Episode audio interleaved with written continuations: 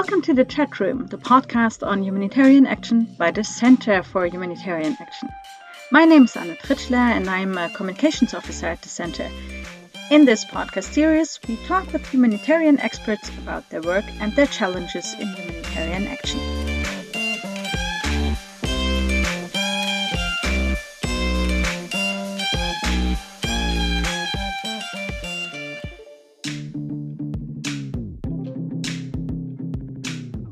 The previous, as well as in this episode, we take a preliminary look at the topics that will be the focus of the CHA conference this year.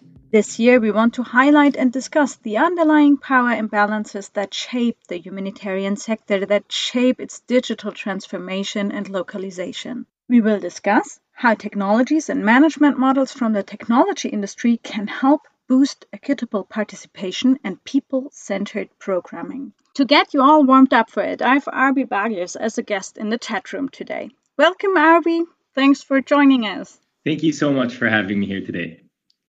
Arbie Baguios is a humanitarian and development professional and founder of Aid Reimagined, an initiative that advocates for aid effectiveness and justice. Arbie previously worked for humanitarian organizations including Action Aid, Save the Children, the Red Cross, and UNICEF, and is currently also a doctoral researcher at the London School of Economics. Last not least, he's one of our two rapporteurs at the conference, and today I want to discuss with him how management impacts power imbalances in the humanitarian system.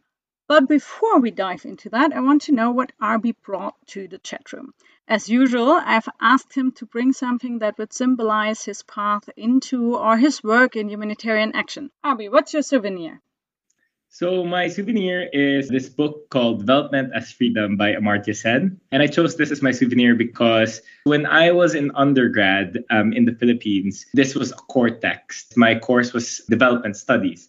And what's interesting actually is studying development studies in the Philippines is so different from studying international development in universities in the UK or in the rest of the world. Because in the Philippines, because we are talking about our own development, we are talking mostly about our own politics, our own society, the way that we can solve poverty within our own means, etc. Whereas in international development, especially when you learn it in the UK, you talk about NGOs and humanitarian aid and development aid.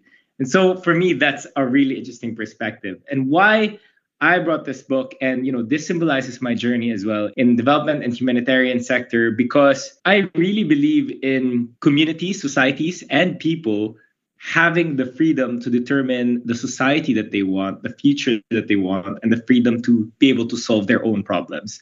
And this book has been really instrumental in shaping my own perspective and beliefs. And ultimately, this is what I'm advocating for, right? With issues like localization and decolonization, even anti racism and aid. It's really fundamentally about people being in control of their own destinies and having the freedom to exercise what they believe is best for their own society. Is this actually also what you dream of when you think about how truly equitable or locally led humanitarian system should look like? Absolutely. This is something that is guiding my own vision of what I think should be the ideal of, of international cooperation and humanitarian aid. It's a complex issue, of course. The architecture of the humanitarian system is very complex. Uh, there are lots of ideas out there at the moment of how we can reimagine the international aid system, but keep it simple. Fundamentally, I personally think that, you know, if there is an issue in, say, the Philippines, that Philippine society is, at the first instance, able to to solve their own problems. I've lived in the UK now for many years, and in the UK, when it floods, for example, in in like the Midlands or in any other flood prone areas of the UK. You know, the UN or international NGOs don't come here. Firstly, because the people are not as vulnerable to natural risks such as flooding. And secondly, because the country has its own resources and its own capabilities to be able to, to solve their own problems. And in the UK, in fact, this is solved at a very local level. There are different kind of like resilience networks and resilience kind of like units within the UK that really try to work on how they can make their own communities more resilient. And this is what I want in the Philippines. You know, I think it's not unreasonable to say, oh, I want for the Philippines to be the same, to for it to be able to solve its own problems when there's flooding in the Philippines, NGOs don't come there. Um, you know, the state has a role that kind of like fulfill their duties and are accountable to people. Um, local civil society is strong, communities are strong, and they can tackle their own problems. I think that's not unreasonable, right? Of course, that's not going to happen overnight because we live in a world where there's history and there's history of inequalities and there's um, a huge disparity between, say, a global north high income country versus the global south. But how then can we transform, you know, international cooperation to reach this ideal where ultimately aid as we know it that exists today, where it's highly unequal and there's an imbalance, doesn't exist anymore and that societies can tackle their own problems and international cooperation looks radically different. It's more genuine cooperation and solidarity based. What would you say can be done to improve the system? Of course, there's a wider perspective of, you know, how can we change the aid system in a bigger picture? And I think that's a conversation that's gonna take beyond this podcast. You know, the funding systems and how partnerships work, who gets to decide, you know these big donors what power should they rightfully have over the funds that they give to recipient countries and how can this be reimagined? Is it aid? Is it reparation? There's many ways to think about it. But at the same time there's also the day-to-day task. How can you transform international cooperation and humanitarian aid at the day-to-day level and something that I've talked about in the past is how to change, decolonize project management in a way where it's really shifting the power to, to, local actors and actors in the global south. And there are many ways to do this. I would say three things. Firstly, in terms of the funding, as seen in commitments like the Grand Bargain, the idea is to really shift the funding to local actors and to fund local initiatives, fund local organizations, fund community based projects, and fund community based solutions. The goal is to transfer as directly as possible to local actors. And the goal now is 25% in humanitarian assistance, at least. We want 25% of funding to go directly to local actors. Although at the moment, we're doing terribly on that as a sector. It's only like three, two, or one percent even. The second one is the decision making. You want local actors to be able to decide for themselves their own priorities, their own projects, how they're going to do it. In humanitarian assistance, usually the priorities and the themes are set by the donors. Oh, we're going to tackle this issue. We're going to tackle, we're only going to fund this issue.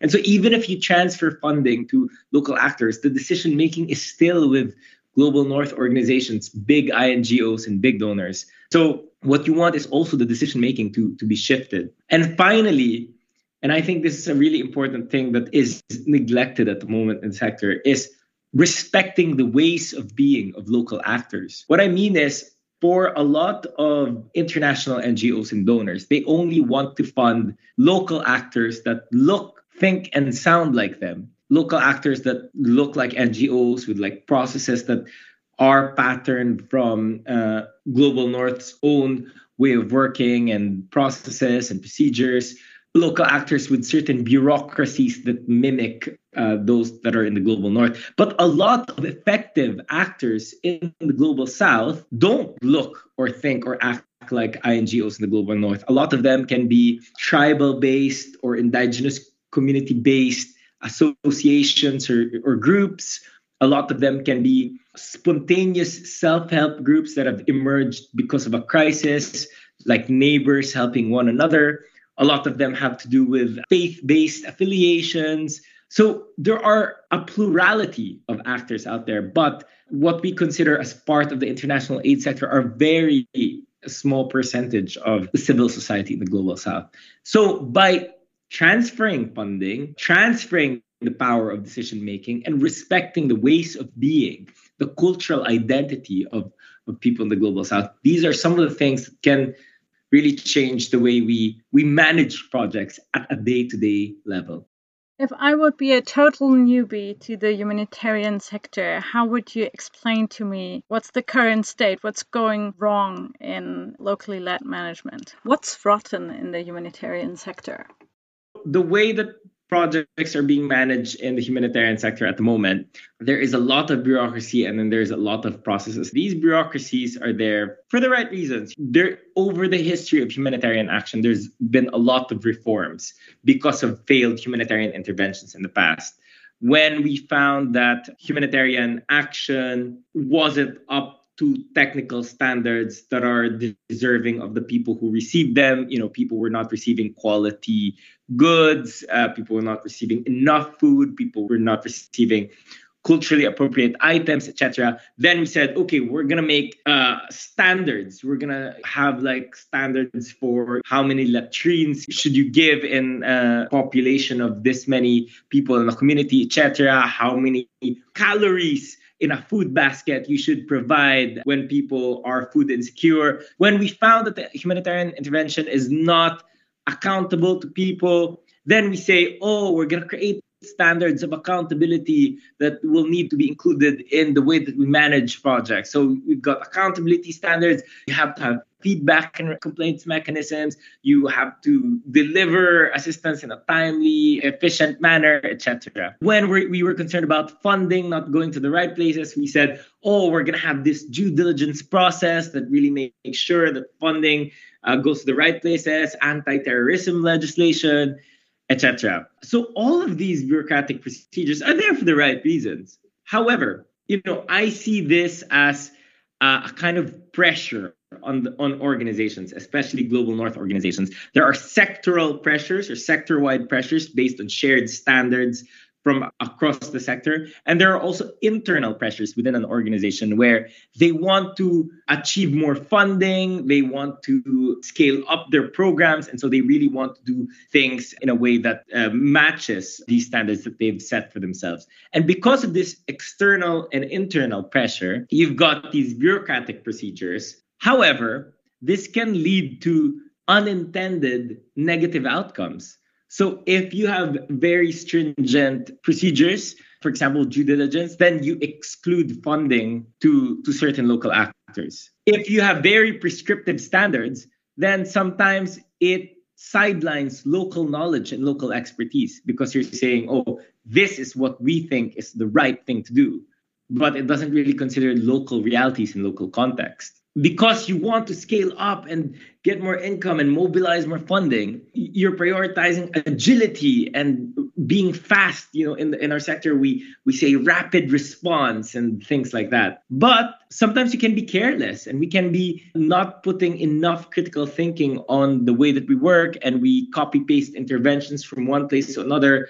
Just because we've done it before we can just do it again. And these unintended consequences and negative outcomes are experienced in the context of a world where there are power imbalances. There's racial imbalance, there's imbalance between global north and global south countries. So then you've got a white face from a global north organization telling black and brown and indigenous people in the global south, hey, we're the experts, we have the standards, here's what you should follow, or else we're not gonna do this project. Then it becomes a racist and colonial experience. This is uh, an issue in terms of managing projects. This is what I see is the state of managing projects at the moment in humanitarian aid sector. Looking ahead, being a rapporteur at the conference next week, what do you hope? What do you expect from the conference? I'm really excited to be in this conference because it looks at how technical things like digital technology or project management intersect with power imbalances in the sector and how these can be addressed. And I think this is really exciting because humanitarian problems are not just technical, right? Humanitarian problems can't be solved just by inventing a new technology or constantly finessing our project management and other technical expertise. Fundamentally, these problems are political, where there are power imbalances um, between different actors. And I think I'm, I'm looking forward to learning how different uh, stakeholders and different perspectives see this issue. And I'm just really excited to meet different people who are working on this important subject. Great. Thank you so much, Arbie, for being here today and also for joining us at the conference. We're really excited to have you there and are looking forward to your reflections you will share with us as a reporter. Thank you so much. I'm very excited to to participate and uh, yeah, looking forward to meeting people there. So, this is it today from the CHAtroom, the podcast on humanitarian action. You can find all relevant links to this session in the show notes. For example, a link to our conference website, cha.lionarper.com slash cha 2023. On this website, you can find the whole program, all speakers, and of course, a link to the registration form if you want to join us online. On-site registration is already closed, I'm sorry to say, but we'll be happy to see you online. You can also find a link to Arbie's blog, Aid Reimagined.